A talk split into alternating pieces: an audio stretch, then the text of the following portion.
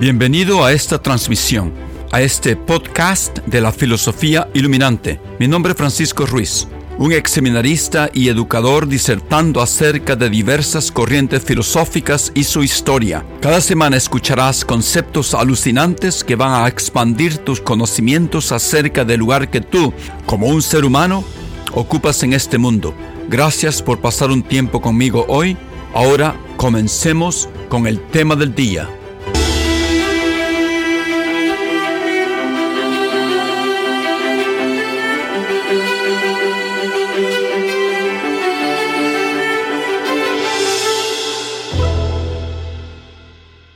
Este es eh, Francisco Ruiz, de nuevo con ustedes, hablándoles desde Boston, Massachusetts. He estado haciendo estas eh, grabaciones desde el principio de la pandemia. Para mis nuevos eh, suscriptores, a mis grabaciones de podcast y a mi canal de YouTube, llamado Filosofía Iluminante, les agradezco su participación. Sin su apoyo sería muy difícil continuar. Ustedes me motivan a seguir compartiendo mis conocimientos de filosofía. Como acabo de decir, empecé estas grabaciones al principio de la pandemia porque yo, enclaustrado, me dediqué a estudiar un poco más de filosofía. Y en uno de esos días oscuros de gran mortalidad en el mundo se me ocurrió compartir con personas lo que yo estaba en el proceso de estudiar como para entablar un diálogo entre mentes que buscan una respuesta a las preguntas recurrentes de nuestro rol personal en este mundo y el rol de nuestra especie humana. Las enormes preguntas incontestables como la pusiera en su pintura el gran pintor francés llamado Paul Gauguin. D'où venons-nous? Que sommes-nous? Allons-nous?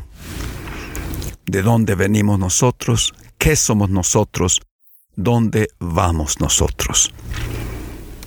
Es una pintura inmensa que está aquí en el Museo de Boston, el Museo de Bellas Artes. Algunas veces voy al museo solamente para sentarme enfrente de ella y meditar acerca de esas preguntas y tal vez poder vislumbrar una especie de respuesta a nuestra condición humana. Bueno, esta es la siguiente grabación en la serie de grabaciones acerca de filósofas de la antigüedad. La primera estudiaba, estudiada fue Aspasia de Mileto. La segunda fue Arete de Sirene. Y estas grabaciones se tratan de Hipatia de Alejandría, la más famosa de todas. En la grabación anterior les hablé de las fuentes más usadas por los académicos cuando investigan la vida, obra y muerte de Hipatia. Estas fuentes son, para recapitular, la enciclopedia del siglo X llamada Suidas, la enciclopedia del siglo XIX llamada Patrística griega, la historia eclesiástica escrita por el cristiano Sócrates escolástico, la historia escrita por el pagano neoplatonista Damasio, las cartas de Sinesio, el neoplatonista de Sirene y estudiante de Hipatia, y los escritos del monje llamado Juan de Niquio. Hoy vamos a comenzar a entrar en, en detalle y voy a leer el abstracto de algunas de esas fuentes. Comenzamos con la más importante, Sócrates escolástico. En otra grabación hablaré de las cartas de Sinesio dirigidas a su maestra Hipatia. Sócrates escolástico escribió, escribió la historia eclesiástica. Esto es lo que dice. Había una mujer en Alejandría cuyo nombre era Hipatia.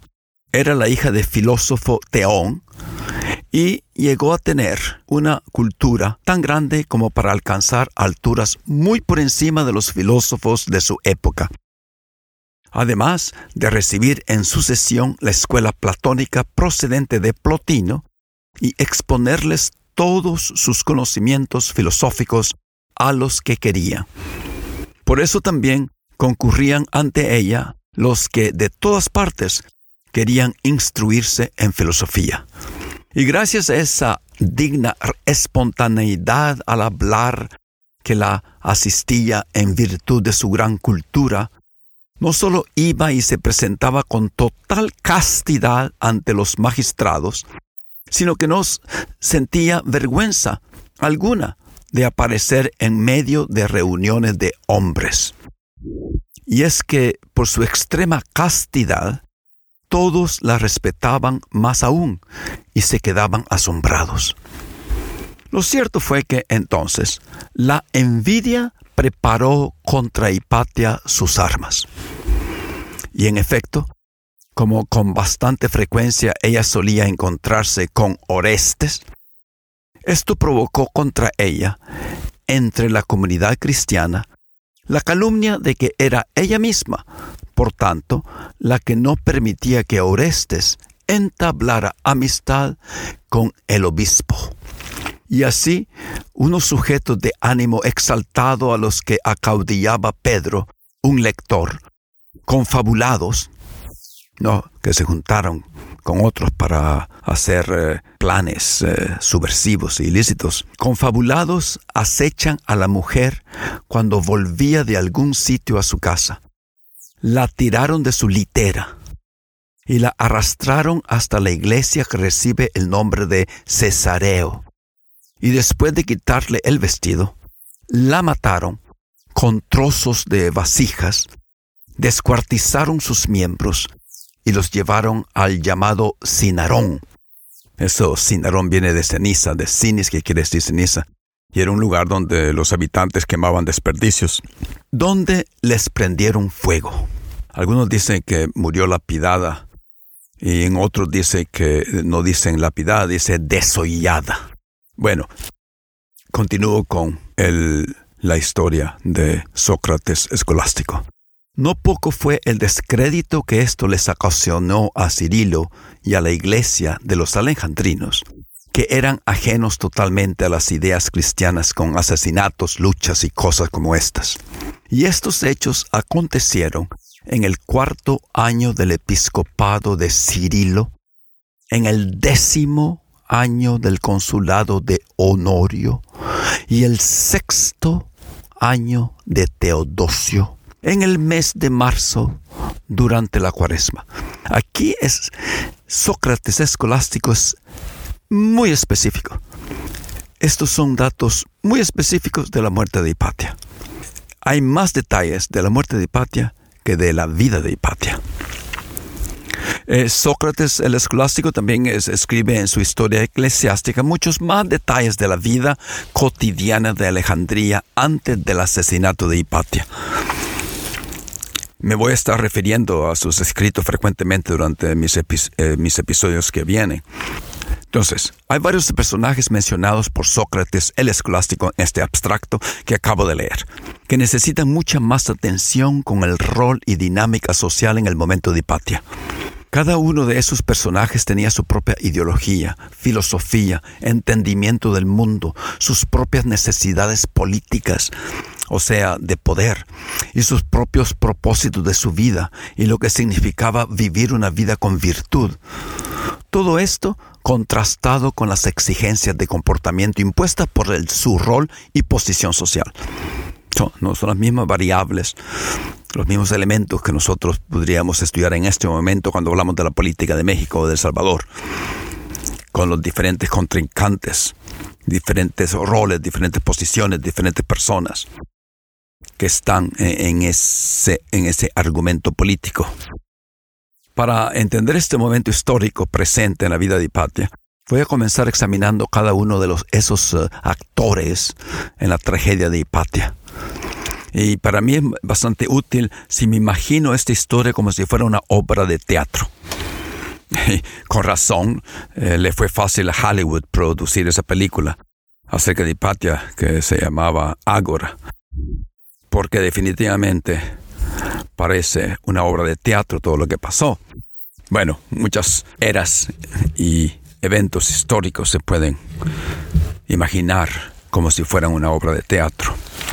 Estos son los personajes que están mencionados en los escritos de Sócrates escolástico.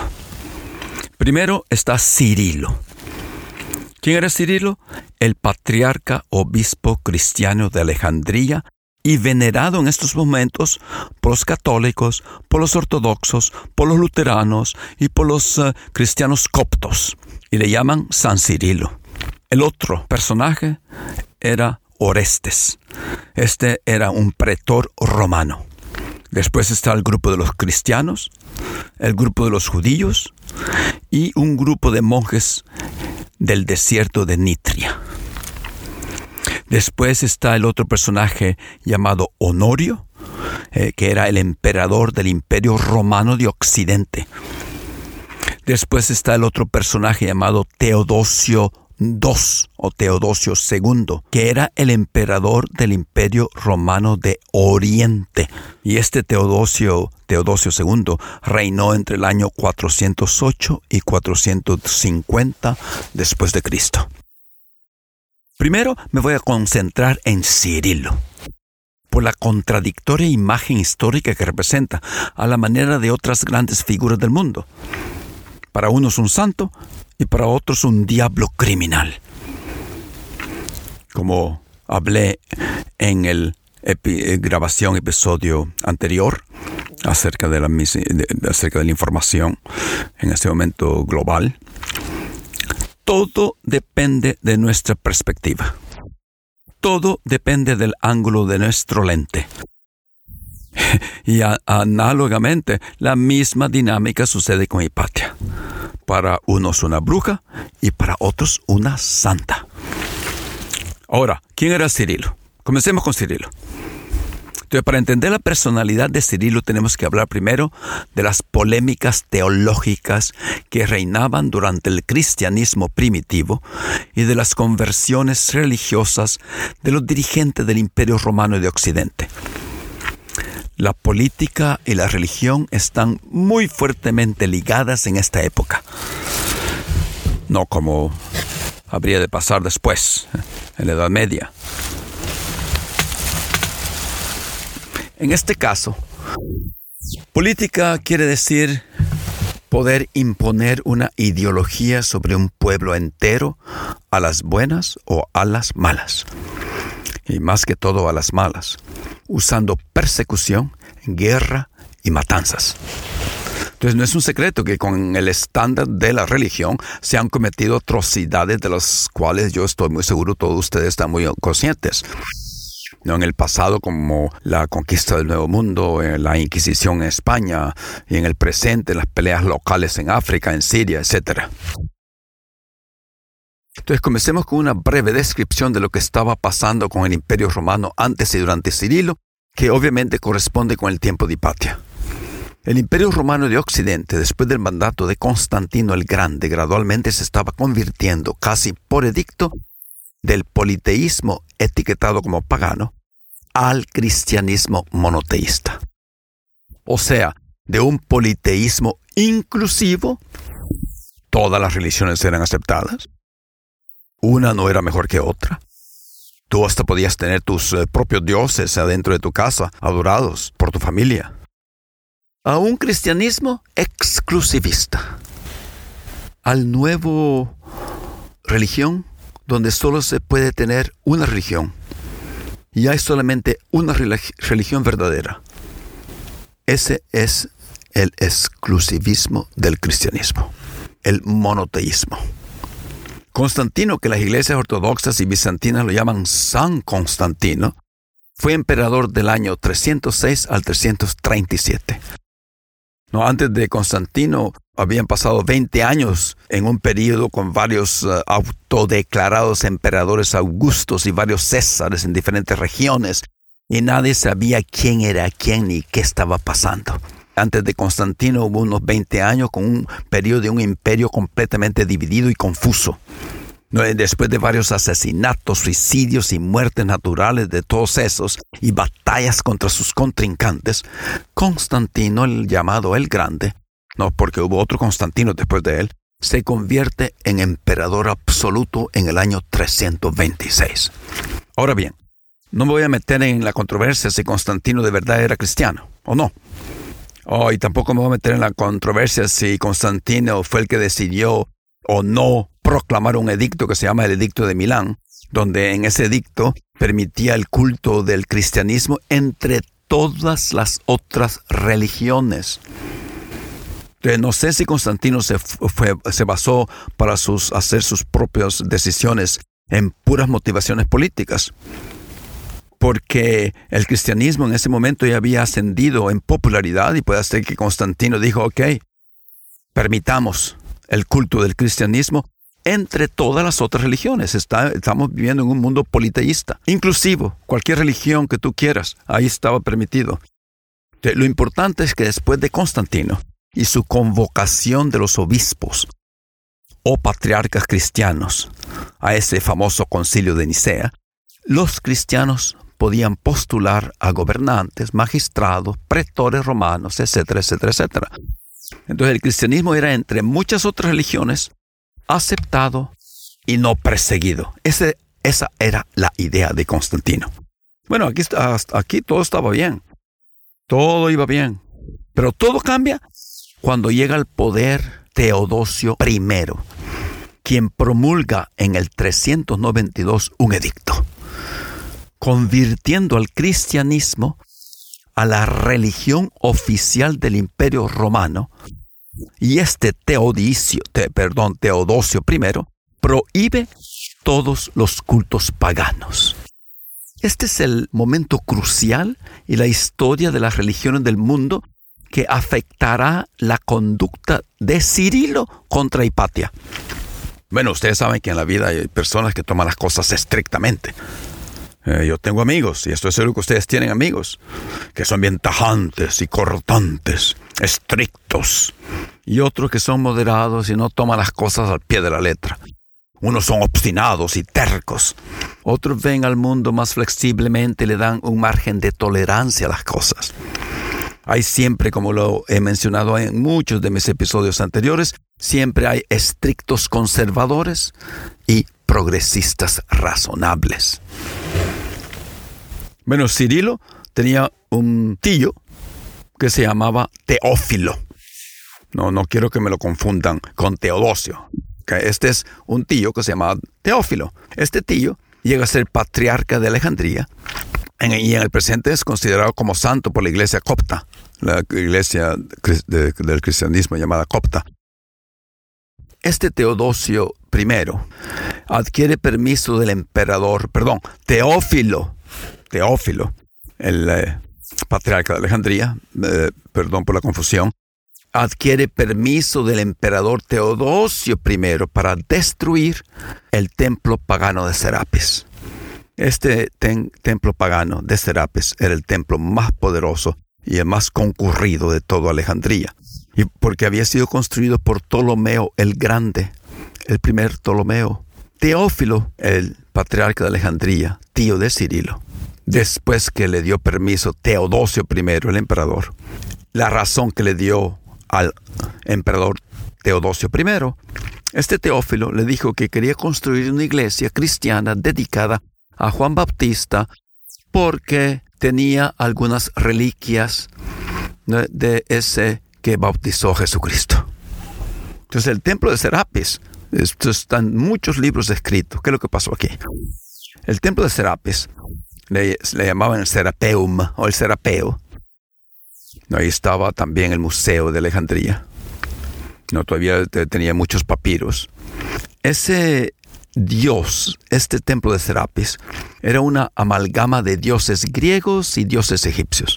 Porque Ptolomeo I había sido muy inteligente y de la manera como él conquistó el corazón de los dos pueblos, del, griego y del Egipto, era de eh, conquistó a los griegos y a los egipcios, porque esto hizo este sincretismo, esta unión, esta amalgama, esta fusión, esta síntesis de dioses. Había, yo he visto en los museos un, icono griego que mostraba de un lado, que, eh, que, muestra de un lado la cara antropomórfica de un buey llamado Apis por los egipcios, y del otro lado de la estatua se, se ve la cara de Osiris, el dios del inframundo egipcio. Esta unión se dominó Osirapis por los egipcios, que se convierte en Serapis por los griegos, que también se mezcló con el dios griego de, Zeus.